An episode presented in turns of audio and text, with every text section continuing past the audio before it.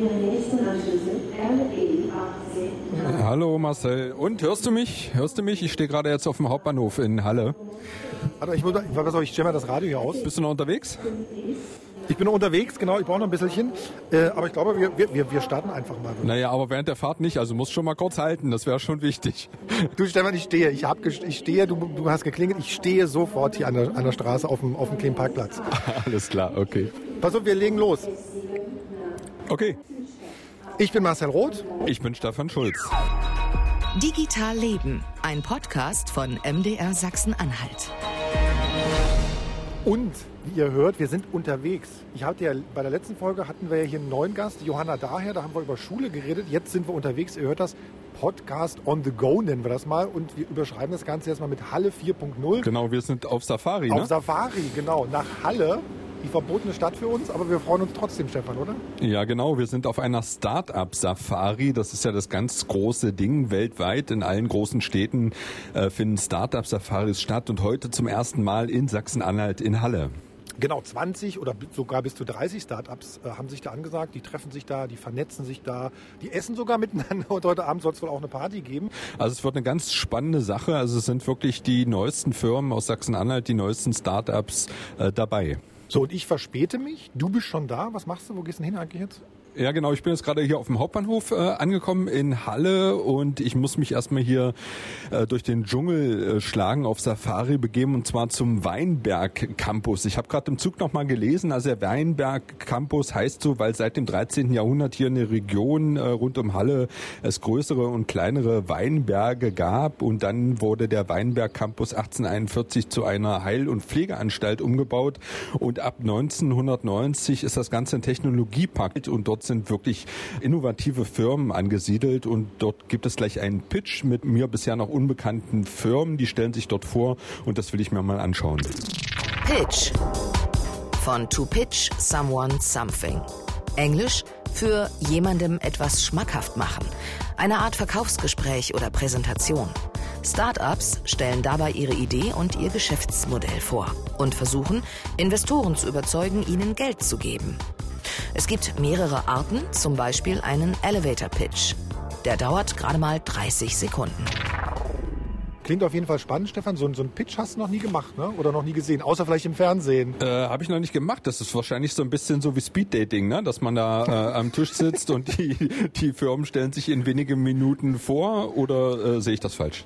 Am Ende darfst du Herzchen verteilen oder Geld. Genau, und so ungefähr läuft Also die stellen sich vor. Und ich glaube, ehrlich gesagt, sowas ist ein ganz typisches ähm, Unterfangen, dem sich Startups praktisch permanent stellen müssen. Sozusagen sich ständig verkaufen, ständig die Geschäftsidee erklären. Und ich glaube, das nimmt auch ganz viel ähm, an Arbeitszeit für diese, für diese Menschen an, die eigentlich ja ganz was anderes machen wollen, die irgendein Produkt entwickeln wollen. Ne? Also sozusagen das Verkaufen des Produktes ist auch irgendwie ein riesen Arbeitsanteil. Vielleicht ist das auch, worüber man mal reden kann, in wie viel, in, inwieweit sozusagen das beim Arbeiten stört, ständig sozusagen pitchen zu müssen. Ne? Also ich werde mir das auf jeden Fall anschauen, werde einfach auch mal fragen, was das Ganze letztendlich bringt und warum man das macht.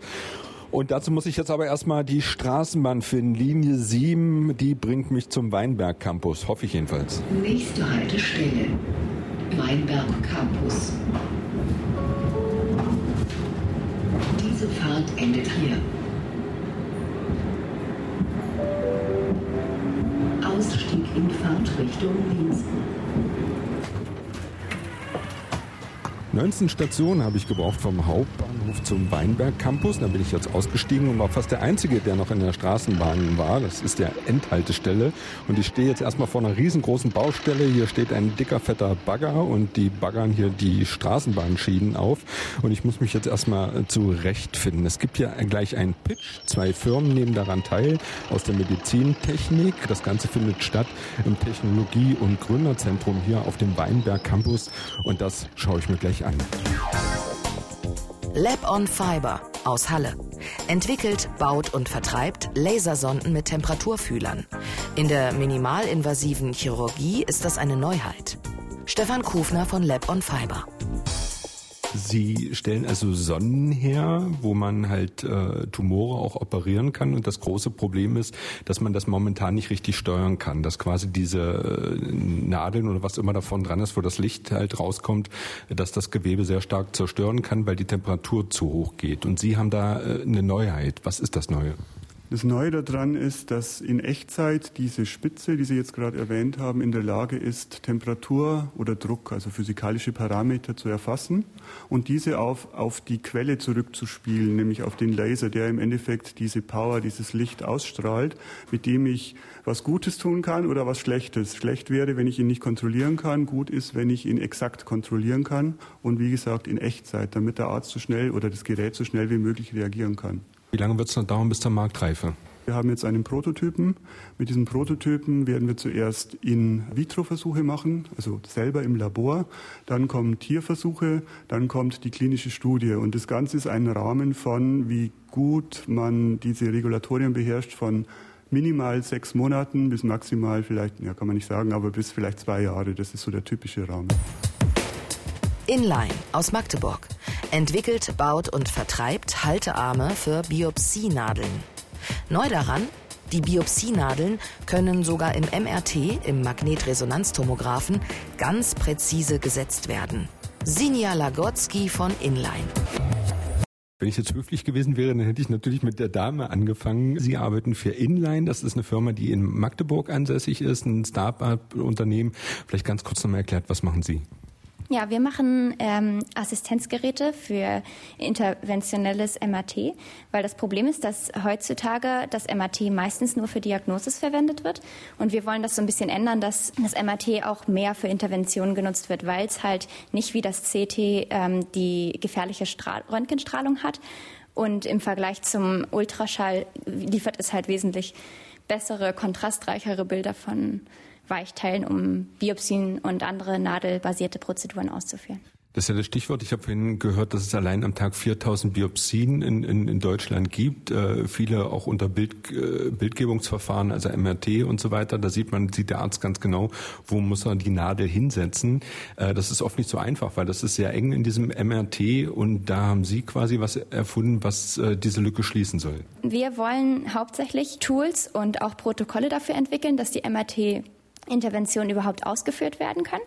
Was wir jetzt bereits entwickelt haben, sind zwei Geräte und davon haben wir Prototypen. Das sind einmal ist das eine äh, Einwegnadelhalterung, Flexline nennt die sich. Und damit äh, soll es einfach gegeben sein, dass die Nadel, die im MRT in, in den Körper eingeführt wird, um zum Beispiel die Biopsie zu entnehmen, ähm, in der richtigen Position gehalten wird und dass halt nicht immer wieder eine Korrektur der Position erfolgen muss. Jetzt sind Sie seit 2017 am Start. Sie haben es schon erzählt, äh, Sie pitchen öfter, sind öfter auf Veranstaltungen, um Ihr Produkt halt auch zu bewerben. Äh, wie erfolgreich sind Sie damit? Wie lange werden Sie noch brauchen, bis das Ganze äh, zur Marktreife gebracht ist? Bei Medizintechnik dauert es ja immer ein bisschen. Wir sind jetzt in der Prototypenphase sind zurzeit noch ein bisschen dabei, ähm, den Prototypen zu verbessern, indem wir mit den Doktoren noch weitersprechen, wo wir immer konstant im Kontakt mit ihnen sind. Und ähm, das nächste Ziel ist dann halt die medizinische Zertifizierung. Aber wie eben schon gesagt, das ist immer ein bisschen längerer Prozess. Wir denken auch so, dass wir noch etwa zwei Jahre brauchen, bis wir dann auf dem Markt sind. Warum ist denn dieses Pitchen so weit äh, verbreitet? Ich sag mal jetzt landläufig, das hat ja was vom Speed-Dating. Äh, man hat eine gewisse Zeit, stellt sein Produkt vor und was passiert dann? Ähm, das Pitchen ist dazu da, um Interessenten zu finden, die einem finanzieren. Also eigentlich Investoren, sei es private Investoren oder aber staatliche oder öffentliche Investoren. Genau dazu ist es da und man hofft auf jeder Pitch-Session wieder neue zu finden, die die Finanzierung sichern, weil wir diese Kosten gar nicht selber in der Lage wären zu tragen. Wie erfolgreich ist man damit? Ist das immer so in so einer Blackbox, man weiß nie, was kommt oder ist das meistens sehr erfolgreich? Doch, ich denke, es ist einmal, zum einen ist es natürlich erfolgreich, weil man nochmal viele andere Leute kennenlernt, die auch an dem Feld interessiert sind. Und andererseits ist es auch in dem Sinne sehr gut, weil man sich nochmal selbstbewusst macht, was sind eigentlich meine hauptsächlichen Punkte und was ist mein hauptsächliches Ziel und dass man das immer vor Augen hat. Ich finde, das ist für beide Seiten sehr wichtig. SpoU aus Halle baut ein Tool für Sportvereine, die sich damit einfacher in sozialen Netzwerken präsentieren können. Vereine und Amateursportler könnten damit auch von Werbeeinnahmen profitieren. Thomas Rinke von SpoU. Ich habe mir das auch nicht aus der Nase gezogen, die Idee. Ich betreibe eine Amateurfußballseite, beziehungsweise bin Gebietsleiter hier in Mitteldeutschland äh, von FUPA. Das ist so ein Amateurfußballportal ähm, und kenne daher seit, seit vielen Jahren äh, äh, die Probleme und Bedürfnisse, auch die im Amateursport im Allgemeinen und im Amateurfußball im Speziellen, die es dort gibt. Und das wollen wir eben jetzt lösen, diese Probleme. Genau, da habt ihr jetzt sozusagen eine Idee äh, entwickelt. Für wen ist es gedacht? Genau, also es ist also äh, eben eine App und ein Marktplatz. Ähm, die App wird den Vereinen dabei helfen, hochwertige Inhalte für ihre Digitalkanäle zu erstellen und zu veröffentlichen. Ja, also dort nehmen wir dem Ehrenamt im Amateursport viel, viel Arbeit ab. Und gleichzeitig äh, werden die neuen Inhalte eben im Sinne der Fans dann ausgespielt auf den Digitalkanälen. Und diese Reichweite hat ja einen Wert. Und die wollen wir dann im Sinne der Sponsoren dann oder gemeinsam mit den Sponsoren dann auch vermarkten. Und das heißt für den Sponsor, während vielleicht nur 40 Leute quasi am Spielfeldrand die Bande sehen, erreiche ich äh, online locker drei bis sogar vierstellige Reichweiten. Ja, mit denselben Inhalten, mit demselben Spiel. Ja. Und jetzt das Tool gibt es schon oder ist sozusagen tatsächlich noch in Planung? Es wird gerade getestet mit ausgewählten Vereinen. Wir sind aber frohen Mutes, dass wir dieses Jahr dann noch äh, starten werden. Sag mal ein paar Vereine. Der Hallische FC zum Beispiel eher nicht, ja, weil das dritte Liga Profifußball, der hat eben eine Agentur, die sich darum kümmert, hat Mitarbeiter, auch ehrenamtlich oder angestellt, sei mal dahingestellt. Da redet man von Vereinen wie im FC Halle Neustadt hier, Turbine Halle, ja, oder man redet von Post Magdeburg, besiegt das und so weiter in Magdeburg. Ähm, und all diese Vereine können ihre Online-Community äh, dann mit einer völlig neuen Qualität ohne Mehraufwand dann auch unterhalten und informieren. Und wenn jetzt ein Investor kommt und fragt, wie würdet ihr, wie wollt ihr Geld machen, dann musst du was antworten? Dann müssen und dürfen wir antworten, dass wir eine Provision bei jeder Sponsoring-Transaktion verdienen. Je mehr Geld wir für die Vereine erwirtschaften, desto mehr Geld verdienen wir. Und deswegen können wir dann auch mit breiter Brust sagen, äh, wenn wir viel Geld verdienen, äh, dass wir damit ein Vielfaches für die Vereinslandschaft erwirtschaftet haben. Plevendo aus Merseburg hat eine App entwickelt, mit der Menschen ihre Freizeit besser organisieren können. Zum Beispiel für ein großes Grillfest oder einen Ausflug zum Lasertag. Motto: Plane online, lebe offline. Robert Klessner von Plevendo.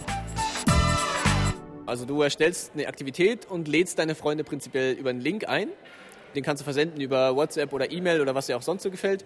Ähm, und dann können die Leute halt daraufhin zusagen. Sprich, es ist kein öffentliches Event, wo die Leute die Aktivität jetzt sehen und dann zusagen können, wie das jetzt bei öffentlichen Facebook-Veranstaltungen der Fall ist. Und dann brauche ich als Nutzer, der eingeladen wird, diese App? Nee, die brauchst du nicht. Äh, eingeladene Nutzer können zu- und absagen, auch ohne, ohne Anmeldung. Das ist wie das Doodle-Prinzip auch funktioniert. Also du kannst einfach deinen Namen und deine E-Mail-Adresse eingeben und zusagen. Äh, wenn du dann weitere Funktionen nutzen möchtest, wie zum Beispiel die Mitbringliste, sprich wer bringt was mit, dann ist eine Anmeldung, Anmeldung erforderlich, weil wir natürlich wissen wollen, wer bist du, der was mitbringt. Das ist natürlich klar. Genau, aber ansonsten es, kannst du es so nutzen. Wofür hast du schon genutzt? Ich habe zum Beispiel einen Geburtstag geplant, wir haben Escape Room geplant. Äh, Deinen eigenen Geburtstag. Also genau, wer bringt genau. mir Geschenke mit, das, da kann man dann anklicken. Das könnte man theoretisch auch anklicken, ja. Man kann sogar eine Geschenkeliste reinschreiben, wenn man will und direkt vorgeben, was man haben möchte. Ist eine kleine, feine Idee, finde ich. Es gibt ja auch Beispiele von Leuten, die sagen, wir entwickeln unser Produkt nebenbei und haben eigentlich einen, einen Haupteinkommensjob, der uns sozusagen versorgt und wir haben niemanden im Hintergrund, der uns auf den Füßen steht und sagt, entwickelt mal das Produkt, macht mal schnell. Ne? Ähm, das käme für euch aber nicht in Frage. Nee, also gerade bei unserer Idee ist es schon so, wir sind ja im, im Plattformbereich, wo es auch viel um Netzwerkeffekte geht und da hast du schon so einen Winner-Takes-it-all-Markt. Sprich, also du hast nicht drei Facebooks. Ne? Die Leute, die auf Facebook sind, die sind dort, weil die Freunde dort auch sind und so ein bisschen so ist es bei uns auch. Weil die als erstes da waren sozusagen. Genau, genau. Und das ist bei uns auch so. Und ähm, der Toni hatte auch nebenbei einen Job. Wir haben das Next to the Job versucht. Ähm, er hat dann halt gekündigt, weil wir halt schon gemerkt haben, dass, dass dieses Projekt an sich nicht, nicht umsetzbar ist. Und vor allem auch Investoren wollen da ja ein gewisses Commitment, dass du an die Idee glaubst. Also man muss sich dann entscheiden sozusagen, äh, äh Toni, was ist einem jetzt wichtiger? Ne? Ja, genau, so sah es aus. Also ich hatte erst in Teilzeit gearbeitet, war vorher noch bei einem großen Mobilfunkunternehmen und ja, das hat nicht so ganz geklappt mit dem ganzen äh, Entwickeln. Ich bin halt der einzige Entwickler bei uns, deshalb. Ja, das hat dann ganz gut gepasst mit dem äh, Ego-Start, was wir da gekriegt haben, weil das hat sogar perfekt gepasst. Ich habe dann auf blauen Dunst gekündigt quasi und das hat genau mit dem Start von Ego-Start gepasst. Von daher. Ist so ein bisschen Sicherheit dann schon auch wichtig und sagt, okay, ich weiß wenigstens, wie ich die Miete, wie ich die Miete bezahlen, bezahlen muss. Ne? Genau, ich war da auch sehr lange in meinem Kokon so der Sicherheit. War auch schwierig, da wieder rauszukommen. Ich habe mich da echt dran gewöhnt, schon an dieses Leben und dann erstmal ein Drittel von dem vorherigen Gehalt quasi zu haben, ist dann schon ein Einschnitt. Muss man sich erstmal dran gewöhnen. Ich hätte vorher gedacht, ich bereue es vielleicht. Jeder einzelne Tag nach meiner Kündigung wurde eigentlich immer besser und ich habe nie daran zurückgedacht und habe gedacht, das war jetzt falsch oder so. Eher umgekehrt so. Dazu muss ich noch sagen, dass so ein, so ein, Druck, den man kriegt vom Investor oder auch vom Ego-Staat oder wo auch immer her, der kann schon sehr, sehr positiv und förderlich sein. Dieser Druck von hinten schnell zu sein und der Erste zu sein, der das halt so auf den Markt bringt, ist schon, der ist schon sehr, kann schon sehr positive Auswirkungen haben. So, Halbzeit bei Digital Leben, dem, dem Podcast von MDR Sachsen-Anhalt. Und wir sind ja heute on Tour sozusagen. Durch den Dschungel kämpfen wir uns, durch den Start-up-Dschungel in Halle. Wir sind auf der Start-up-Safari in Halle. Tolle Veranstaltung. Stefan hat es jetzt auch hier zum MMZ geschafft. Du hast ja eine Stadtrundfahrt erstmal gemacht, habe ich verstanden, ja? Ja, ja, erstmal mit der Straßenbahn, quasi ganz analog. Aber zum Schluss hatte ich dann äh, jetzt ein bisschen Luxus. Es fährt auch ein Shuttle-Service, der quasi alle Start-up-Unternehmer abholt. Es gibt da verschiedene Orte äh, in Halle. Und damit die von A nach B kommen, äh, fährt hier ein Shuttle-Service, ist gut organisiert und ich habe mir den Luxus geleistet, hier auf der Rückfahrt auch so einen Shuttle-Bus zu nehmen. Weil die Hinfahrt zum Weinberg-Campus war etwas ja, es war Sightseeing pur. Ich bin überall vorbeigekommen, am, am Zoo in Halle, äh, am Landesmuseum für Vorgeschichte. Ich bin an der Burg Giebichenstein vorbeigefahren, also die Kunsthochschule. Und dabei wolltest du eigentlich nur was über Startups lernen. Und du hast noch was über Halle gelernt. Richtig, ich wäre aber ganz gerne noch ausgestiegen. Ich hatte bloß keine Zeit, weil ich ja Interviews führen musste. Sehr gut. Und es ging ums, um, um Pitches, ne? haben wir gerade erfahren. Sag mal, ich frage mich ja auch die ganze Zeit bei so Startups, oder wenn wir ein Startup sozusagen machen würden, ne? Und permanent uns rechtfertigen müssten, was macht ihr da eigentlich, was ist das eigentlich für eine Idee, wie wollt ihr damit Geld verdienen, wie viel Geld wollt ihr eigentlich haben, wie soll das in zwei Jahren weitergehen, also permanent unter so einem Rechtfertigungsdruck ist. Ja, es ist so hartes äh, Marketing. Im Prinzip äh, ist das wie Klinkenputzen. Die Leute müssen versuchen, Geldgeber einzuwärmen und deshalb gibt es diese Pitch und da preisen die halt letztendlich ihre Produkte an. Und ich habe ja mit den beiden Unternehmen gesprochen, die haben gesagt, wenn man von 100 Leuten tatsächlich ein Risikokapitalgeber dabei ist, dann sind die hochglücklich. Oder sie lernen jemanden vom Land kennt, der sagt, es gibt auch ein bisschen öffentliches Fördergeld. Deshalb muss ich heute unbedingt auch noch Christian äh, Strebe treffen vom äh, Investforum. Das ist also der Mann, mit dem man äh, reden muss, wenn man als junges Startup-Unternehmen hier in Sachsen-Anhalt an den Start geht. Und den versuche ich jetzt auch gleich noch zu finden. Investforum ist ein Start-up-Service aus Halle und begleitet innovative Existenzgründer. Das Investforum organisiert Coachings und Pitches, gibt Fördermitteltipps und hilft, Investoren zu finden. Es wird öffentlich gefördert und an der Martin-Luther-Universität in Halle koordiniert. Christian Strebe vom Investforum.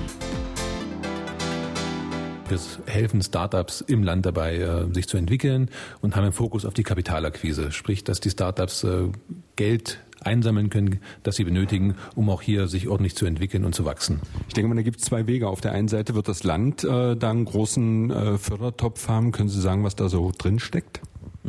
Äh, wir haben im Land äh, Fördertöpfe im Bereich äh, der Frühphase, sprich es gibt ein Gründerstipendium, wo halt eine Idee für einen gewissen Zeitraum ausprobiert werden kann. Und es gibt auch einen landeseigenen Venture Capital Fonds. Ähm, das sind über 66 Millionen Euro, die quasi in Startups investiert werden können.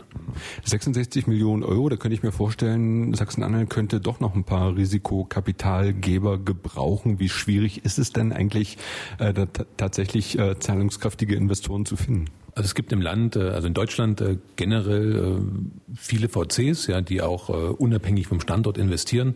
Und was wir sehen ist, dass es auch in Sachsen-Anhalt und auch in Mitteldeutschland immer mehr Business Angels gibt, also private, vermögende Personen und dass da auch immer gerade in den ersten Phasen, ersten Finanzierungsphasen diese privaten Personen unterstützen. Ja, also da sind wir eigentlich äh, immer besser aufgestellt. Natürlich äh, könnte es noch mehr Geld geben, aber wir brauchen auf der anderen Seite natürlich äh, potenziell wachstumsstarke Startups und gute Ideen. Stefan? Ja, Marcel? Frag ihn doch mal, weil ich habe immer so das Gefühl, ähm, wenn das Land sozusagen als, als Investor auftritt, will das Land dann auch Geld wieder zurückhaben? Also stehen die dann den Start-ups sozusagen auch auf den Füßen und sagen, jetzt kommt mal voran, wir wollen unser Geld zurück? Hm, äh, gute Frage, würde ich gleich mal weiterreichen. Also natürlich wäre es schön, äh, wenn das Geld auch zurückkommt, ja auch mit Rendite. Das ist äh, Sinn und Zweck eines jeden Investors. Ähm, bei den landeseigenen Mitteln sind es EU-Mittel, ja, sprich, ähm, die sind dafür da, um ausgereicht zu werden. Da würde ich jetzt mal sagen, steht der Erfolg an zweiter Stelle. Ja, da geht es darum, wirklich äh, Ideen anzustoßen, Unternehmen zu entwickeln. Aber natürlich ist es super und gut, wenn auch eine Rendite reinkommt, damit es auch später wieder ausgeschüttet werden kann in neue Startups. Ich war Anfang des Jahres in Israel. Israel ist ja die Startup-Nation schlechthin. Ich glaube, gibt es weit über 5000 äh, Startups und Unternehmen, also wo auch einige wirklich Global Player dann daraus letztendlich entstanden sind. Da kann Sachsen-Anhalt natürlich in Deutschland so nicht mithalten. Aber wie schätzen Sie denn die Szene? Sie schütteln gleich den Kopf ist die Szene tatsächlich so gut ausgeprägt, auch hier in Sachsen-Anhalt? Sachsen-Anhalt kann man natürlich nicht mit Israel vergleichen, aber wir haben eine gute Start-up-Szene, die sich auch kontinuierlich positiv entwickelt. Ähm, wenn wir an Deutschland denken, haben wir mit äh, Berlin und München, auch Hamburg, äh, gute äh, Start-up-Hubs, die sich wirklich auch international nicht verstecken müssen.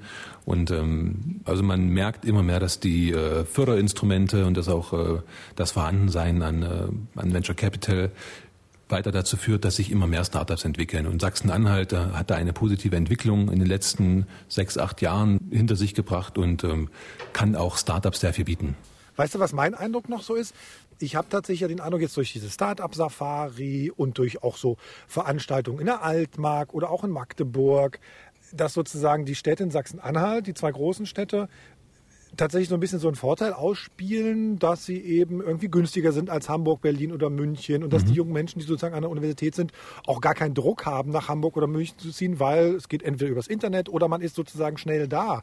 Ja. Ist das, wo, wo Sie sozusagen sagen, das muss man eigentlich viel mehr stärken. Wir haben äh, in Sachsen-Anhalt und speziell die beiden Städte Magdeburg und Halle haben extrem gute Standortvorteile. Zum einen äh, sind wir in der Mitte von Deutschland, sprich um Vertrieb zu machen, um Kunden anzusprechen, ist es quasi immer die gleiche Richtung, äh, der, der gleiche Weg. Äh, wir haben mit der Nähe zu Berlin gute Anbindungen. Wir haben ja eine sehr gute Logistik äh, im Land. Ähm, sprich, das Land hat wirklich gute Standortvorteile und zudem kommen auch noch, dass wir hier äh, auch im Punkto Lebensunterhalt äh, ja wenig weniger bezahlen, also dass wir einfach auch äh, billiger sind in den ganzen Lebensunterhaltungskosten. Trauen Sie sich denn zu, zu sagen, irgendwie, was ist gerade die Start-up-Hauptstadt in Sachsen-Anhalt? Ich glaube, da nehmen sich äh, Magdeburg und Halle nichts. Okay. Marcel, du willst jetzt jedes Dorf äh, zur Startup-Hochburg machen, oder? Natürlich. Wenn, wenn da vernünftig Internet ist, funktioniert das auch, na klar. ja, ja, schon klar. Giet aus Halle hilft Gamern, die ihre Spiele im Internet streamen, ihre Fans besser an sich zu binden. Der Markt für Videogame-Streaming hat im vergangenen Jahr schätzungsweise 4,6 Milliarden Dollar umgesetzt. Jens Präkelt von Giet hat auch schon einen Algorithmus entwickelt, der den Erfolg von YouTubern beurteilen kann. Also wir bieten einen Webshop, in dem man sich äh, Produkte zusammenstellen kann und daraus ähm, einfach Verlosungen, also wie so Zuschauer-Incentives. Denn der Streamer hat ja meistens davon, beziehungsweise der Influencer, dass er ähm, über die Community sein Hobby verfolgen kann. Die empfinden da natürlich auch eine sehr starke Dankbarkeit und möchten einfach an diese Menschen was zurückgeben. Und da bieten wir eine Plattform, um genau das zu erreichen und gleichzeitig auch um den Influencer dabei zu helfen, die Community auch auf seinen Twitter-Kanal aufmerksam zu machen, einfach auf andere Kanäle. Was macht er sonst noch alles und was kann dafür auch noch für mich interessant sein? Also der Gamer hätte sozusagen mehr Reichweite im Zweifelsfall mhm. und eine stärkere, eine stärkere Bindung. Ja. Was hat sozusagen der Mensch, der oder die Firma, die diese, diese, diese Geschenke zur Verfügung stellt, davon? Was habt ihr davon? Die Firma hat erstmal davon, dass sie überhaupt die Möglichkeit bekommt, sehr nah an diese Community ranzutreten. Und ähm, wir nehmen uns quasi einfach einen kleinen, einen kleinen Anteil davon bei jedem Verkauf von den Produkten, beziehungsweise wenn über uns auch ähm, die Zuschauer auf bestimmte Produkte aufmerksam wurden, Affiliate-Programm im Endeffekt, kriegen wir da auch eine kleine Marge. Und das läuft schon, das Programm? Das gibt's schon. Das ist jetzt noch nicht in Gänze fertig, aber wir haben jetzt schon mal angefangen, haben die ersten äh, 100 Influencer bei uns äh, auf der Plattform, die haben ein, so ein Giveaway veranstaltet. Da wurden wir auch äh, fleißig von Firmen unterstützt, haben insgesamt Produkte im Wert von 15.000 Euro zur Verfügung gestellt. Und da haben jetzt schon 23.000 äh, verschiedene Menschen einfach an diesen Sachen teilgenommen, weil sie sich dafür begeistern konnten, weil sie gesehen haben, hey, da kann ich mich mit coolen Produkten, da habe ich die Chance, die zu gewinnen und kann gleichzeitig meinen Influencer dabei unterstützen. Über was reden wir da? Smartphones, äh, Tablets um, oder ähm, reden wir über Jojos? Äh, von allem, von all dem noch nicht so richtig dabei, aber was wir eben schon hatten, war ein Gaming-PC. Was wir sehr viel haben, sind äh, Headsets, Maus, Tastatur, also alles, was man braucht, um in einem Spiel auch besonders gut zu sein. Auch Spiele an sich haben wir schon verlost, Gutscheine und so weiter. Wir haben auch ein Modell, wo besonders große Influencer äh, das komplett von uns gesponsert bekommen, wo auch Firmen auf uns zugehen und sagen, hey, wir haben jetzt hier fünf neue Headsets, das ist unsere neue Produktreihe, bringt die doch mal an den Mann, macht doch mal darauf aufmerksam. Wir bieten mit unseren Verlosungen einfach die Möglichkeit, die Leute auch zur Interaktion zu bewegen. Das heißt, ich will das jetzt gewinnen, also schaue ich mir auch mal ein Produktvideo davon an oder folge deren Twitter-Seite, also auch vom Sponsor. Das ist einfach so ein, so ein Netzwerk und ein riesiger Austausch von Reichweite, wo im Endeffekt jeder einen Vorteil davon hat. So, Jens, dann habe ich jetzt so verstanden, das alte Produkt, was ihr hattet, habt ihr erstmal einen Haken hintergemacht, so einen halben. Mhm. Ne? Ist das so ein, so ein typischer Ansatz von Startups, dass man sagt, okay, da, da läuft was, wir haben eigentlich ein schönes Produkt, aber es funktioniert doch nicht, beziehungsweise es gibt den Markt dafür nicht oder wir haben Ja. sich richtig selbst nicht vermarktet oder was. Wie schwierig sind Startups eigentlich zu, zu, zu, als, als, auch als Mensch, der da arbeitet oder der damit Geld verdienen will?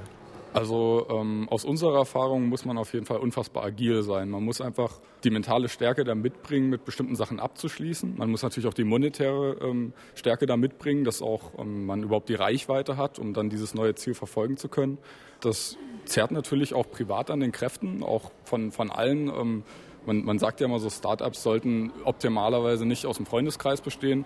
Äh, Das können wir so nicht bestätigen. Bei uns ist das der Fall und wir haben auch gemerkt, dass gerade weil man sich privat gut versteht und man eine gemeinsame Vergangenheit hat, man da auch äh, viel besser darauf vorbereitet ist, auch gemeinsam sich einen neuen Weg zu überlegen, ähm, rentabel zu sein, einen Mehrwert für die Gesellschaft zu bieten. Das muss ja auch jedes Unternehmen schaffen. Ihr habt vor zwei Jahren angefangen. Ähm, da warst du sozusagen Mitte 20, wenn man sagt, okay, jetzt äh, versuchen wir das sozusagen auf die Bahn zu bringen. Ihr habt jetzt sozusagen ein neues, neues Produkt, neue Idee. Irgendwann bist du Mitte 30, willst du vielleicht Familie haben, willst dir vielleicht ein Haus kaufen, eine Wohnung. Ist das eigentlich der größte Nachteil dann, dass man nicht weiß, wie ist es in zehn Jahren? Das ist definitiv ein Punkt. Ich, ich würde aber sagen, dass als jemand, der in einem Startup aktiv war, man doch immer attraktiv für den Arbeitsmarkt ist. Ich glaube, es ist sogar riskanter, mit einem Projekt weiterzumachen, als es zu beenden. Denn damit weiterzumachen bedeutet immer sehr, sehr hohes Commitment. Man muss immer bereit sein, sich zu verändern. Beim Startup ist es schon so, dass jeder ähm, flexibel sein muss und auch bereit sein muss, seine Aufgabenfelder anpassen zu können. Glänzer aus Halle und Berlin baut an einem smarten Spiegel, der zusätzliche Informationen einblenden kann. Ein Start-up, das die Gründer neben ihren normalen Jobs betreiben. Tobias Danker von Glänzer. Also der Spiegel ist dafür da, ähm, dass er mir in einer Situation, wo ich eh nichts anderes zu tun habe, ähm, einfach Informationen anzeigt, die für mich ganz persönlich relevant sind und alles andere weglässt, was für mich irrelevant ist. Und das kriegt er wie raus? Also muss ich da vorher ganz viel einstellen? Ja, also der Glancer äh, hat eine Schnittstelle und äh, kann bedient werden über jedes Handy, über jedes Tablet, über jeden Desktop, unabhängig vom Betriebssystem. Und unser Wunsch ist es, dass ein User den Spiegel ein einziges Mal einrichtet, ähm, genau auf seine Bedürfnisse anpasst, also wirklich die Daten, die für ihn relevant sind. Und sie dann einfach da sind und ich ihn im besten Fall gar nicht mehr anfassen muss. Aber ihr macht das nicht erst seit gestern, sondern ihr arbeitet schon länger dran. Wie ist die Idee entstanden und warum sozusagen dauert es so ein bisschen? Ja, genau. Wir machen das seit ähm, 2016. Äh, wir sind ein Dreierteam. Die Idee ist mal aus einem kleinen Hobbyprojekt entstanden. Wir sind alle sehr technikaffin und haben Lust auf Internet und Internet of Things und äh, Smart Home Gadgets und sowas. Und ähm, irgendwann sind wir beim Stöbern mal darauf gestoßen, dass man mit diesen kleinen Computern ja jede Menge lustiges Zeug machen kann. Und äh, so ist diese Idee von null, von einer äh, kleinen Wolke quasi immer größer gewachsen, hat sich immer mehr professionalisiert.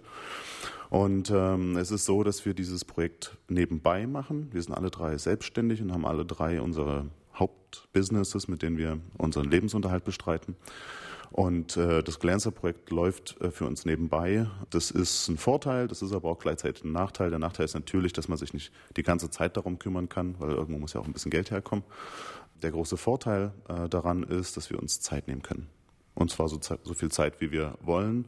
Ähm, wir haben keinen Druck ähm, und diese Zeit nehmen wir uns auch, um ein Produkt äh, zu schaffen und um Software zu schaffen, die sehr gut durchdacht ist und gut funktioniert. Also ich habe immer so ein bisschen die, die, die Befürchtung, dass man sagt, okay, neun von zehn Startups scheitern, das sind junge Menschen, die sind vielleicht Anfang, Mitte 20, die investieren da äh, Arbeitszeit und Lebenszeit auch rein und nach zehn Jahren hat man sozusagen plötzlich keinen Job mehr, weil das so, so, so eine prekäre, weil es gescheitert ist. Genau.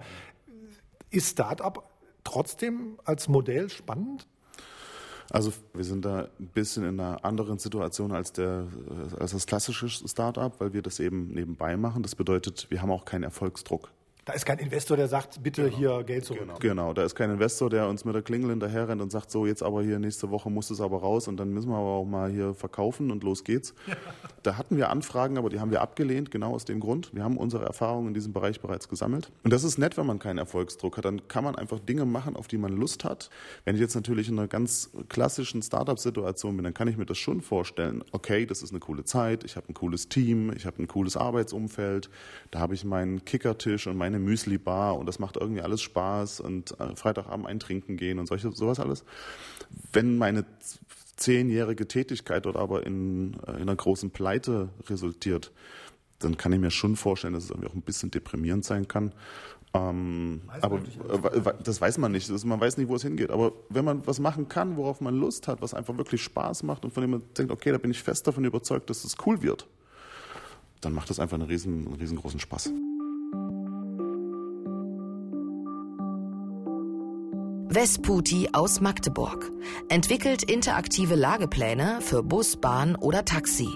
Nutzer können so live sehen, wo ihr Fahrzeug gerade ist und wohin es fährt. Ein Rundum-Service für alle öffentlichen Verkehrsmittel. Bea Mienhorn von Vesputi. So, ich hatte ja vorhin schon im Podcast erzählt, dass ich mit der Straßenbahn zum Weinberg Campus äh, gefahren bin, bin dann dort ausgestiegen, es war eine Baustelle, habe mich nicht zurechtgefunden und zu dem Zeitpunkt kannte ich Bea Mehnhorn noch nicht.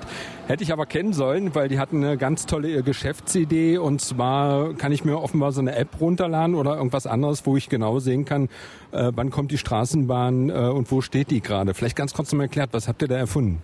Genau, also das ist ein super Beispiel am Weinberg Campus. Die haben die Baustelle angesprochen. Wir ähm, von Vesputi haben ein System entwickelt, eine Mobilitätsplattform, wo alle Informationen rund um das Thema Verkehr zusammenkommen sollen. Im Fokus ganz klar der ÖPNV, der, also Tram, Bus. Ähm, Gerade auch bei Störungen bekommt man ja aktuell da nicht richtig ähm, Informationen, wo fährt jetzt was lang, wo nicht, gerade auch bei Baustellen. Und genau das haben wir uns zur Aufgabe genommen, eine Plattform zu schaffen, wo alles zusammenkommt, wo man aber auch Parkplätze sieht, auch Elektroladesäulen, Ticketautomaten, wo die sich genau befinden. Und auch gerade bei äh, ÖPNV, die Echtzeitposition von den Fahrzeugen. Ich sehe genau, wo ist das gerade? Ist es um die Ecke? Kommt das gleich oder ist es vielleicht schon weg? Wo ist der reale Verlauf? Also wie verlaufen die Linien? Ähm, wo sind die Bahnsteige?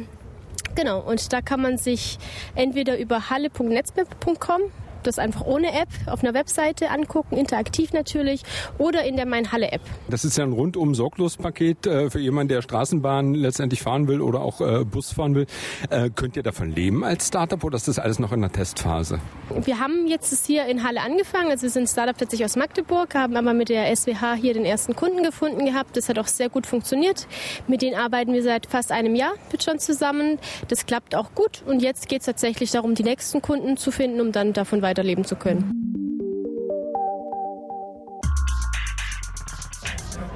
Dunkel ist es jetzt geworden, jetzt sind wir auf einer Party. Offenbar ist es so bei Startups üblich, dass man am Ende immer eine Party feiert. Ähm, bei der Startup Safari heute ist es auch so. Wir haben ganz viele Leute gesehen, ganz viele Leute getroffen.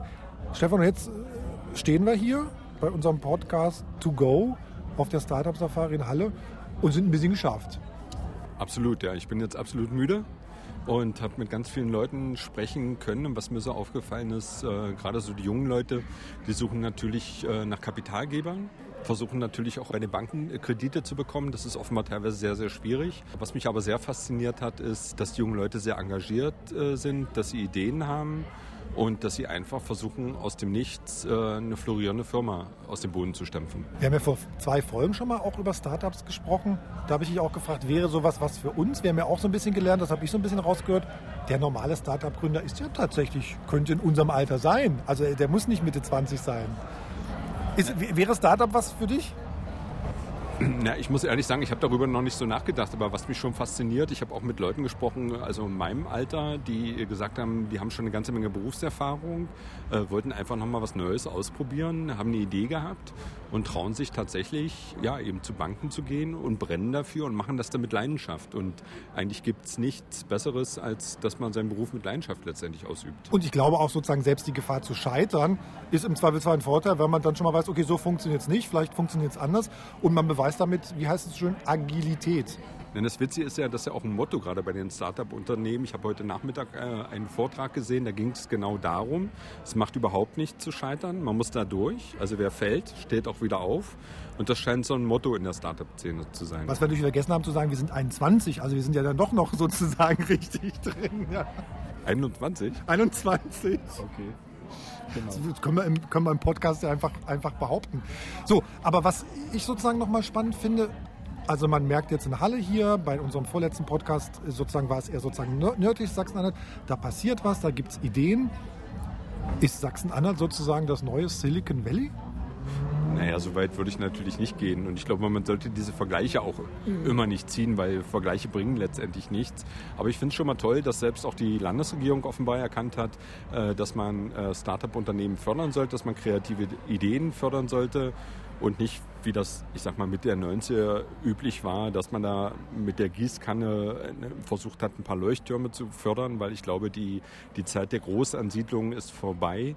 Und für Sachsen-Anhalt ist es einfach, glaube ich, nur gut, wenn man kreative Leute hat und junge Leute, die mutig sind, äh, in die Selbstständigkeit zu gehen. Und sozusagen im Zweifelsfall solche Leute auch anwirbt ne, mit bestimmten Programmen. Das habe ich auch gelernt. Es gibt ja auch Startups, die regelrecht sozusagen angeworben worden oder die sich von sich aus für Halle entscheiden oder für Sachsen-Anhalt und dann sozusagen eine Förderung bekommen, weil, das habe ich auch so ein bisschen zwischen den Zeilen rausgehört, die Unternehmen oder die Hochschulen selbst im Land das nicht reicht, was die sozusagen an Startups hervorbringen, um sozusagen die Wirtschaft auch zukunftsfähig zu machen und weil auch sozusagen die Unternehmen im Land, weil denen das sozusagen auch nicht reicht, weil die auch ganz wenig Startups sozusagen ausgründen oder neue Ideen haben. Also sozusagen tatsächlich wichtig für eine zukünftige Wirtschaft, glaube ich. Das hat die Landesregierung erkannt. Ich glaube, es gibt sehr viele sehr junge Unternehmen, Deshalb denke ich, dass äh, Halle oder auch Sachsen-Anhalt im Allgemeinen, ich kenne es ja von der Arbeit, bin selber in der Logistik tätig, sehr viele Unternehmen auch die Standorte hier bei uns, ich sage jetzt immer in, in Halle, Sachsen-Anhalt, äh, sehr schätzen. Wie Startup ist Halle? 100 Prozent. Ich liebe Halle, muss ich ehrlich sagen. Ich möchte ja auch nicht weg und ich finde, Halle bietet unheimlich viel. Also ich finde, Halle ist auch wahnsinnig unterschätzt. Wir haben eine tolle Uni, wir haben eine tolle Kultur hier. Es gibt generell auch so viele Unternehmen hier, die hier auch sitzen. Und ich finde es perfekte Location eigentlich, um ein Startup zu gründen, ja. Wie Startup ist Halle? Ja, ähm, ich denke, da hat sich in den letzten Jahren sehr, sehr viel getan. Ja, äh, wir haben natürlich das riesengroße Plus, dass wir sehr, sehr viele Zuzüge haben von Studenten, von jungen, kreativen Köpfen. Insbesondere jetzt natürlich, wo das Internet in der Stadt endlich mal so die richtige Richtung annimmt, was die, was die Schnelligkeit angeht. Und da macht man sicherlich vieles im Moment richtig. Aber natürlich ist auch noch sehr, sehr viel Platz nach oben, wo wir uns natürlich als Stadt natürlich noch deutlich verbessern können. Für mich besteht die Stadt eigentlich komplett aus Gründungslandschaft. Ich sag mal so, ich hätte nicht woanders gründen können. Gut, dass Halle nicht Berlin ist, weil da gibt es natürlich auch Förderungen, aber da gibt es so viele Bewerber, dass man an diese Förderung natürlich äh, viel weniger rankommt als hier. Ist ja natürlich immer irgendwie Konkurrenz beliebt der bekanntlichstes Geschäft, aber gerade im Startup-Bereich sind die Sachen ja alle so speziell, dass äh, jeder so seine eigene Nische hat. Man hat ja trotzdem irgendwelche Überschneidungen und der Austausch ist natürlich größer, wenn du mehr Menschen hast, mit denen du dich austauschen kannst. Und von daher ist es natürlich schön, wenn ein bisschen mehr passiert und solche Veranstaltungen hier stattfinden. Stefan, was natürlich auch zu einem Start-up-Menschen dazugehört, der muss auf so Partys gehen. Der muss sozusagen äh, abends sich die Nächte hier um die Ohren schlagen und im Zweifelsfall noch mit Kollegen, die man vielleicht gar nicht leiden kann. Also beziehungsweise die man leiden können muss, ne, um sowas zu veranstalten. Das ist, glaube ich, auch noch was, was man, glaube ich, so vom, vom Bürotisch aus äh, unterschätzt, oder? Ja, das ist ja dieses berühmte Networking und äh, ich habe, wie gesagt, mit einigen Leuten hier gesprochen, die sagen natürlich auch, wir machen das nicht täglich, weil das äh, wird einem äh, zu viel.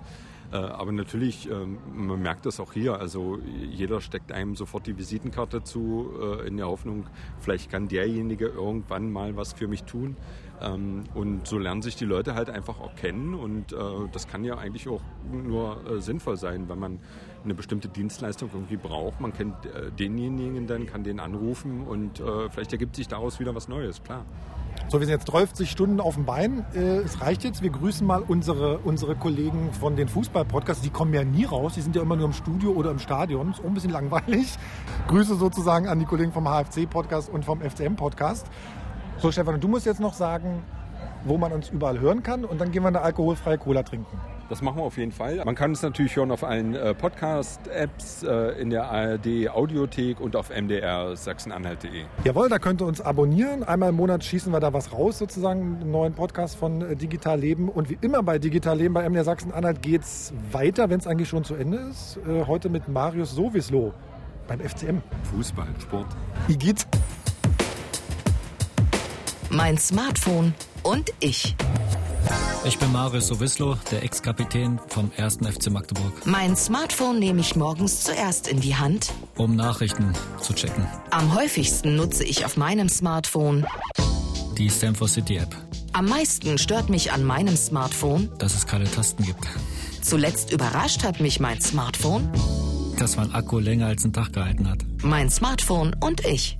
Exklusiv bei Digital Leben, einem Podcast von MDR Sachsen-Anhalt. Fragen, Kritik, Lob oder Anregungen? Die Macher von Digital Leben könnt ihr per E-Mail erreichen. online-sachsen-anhalt.mdr.de oder bei Twitter mdr-san.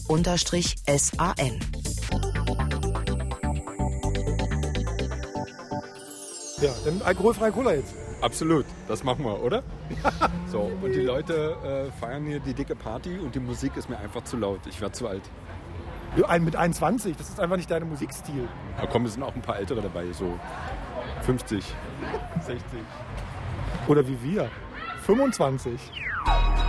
Ein Podcast von MDR Sachsen-Anhalt. Digital Leben.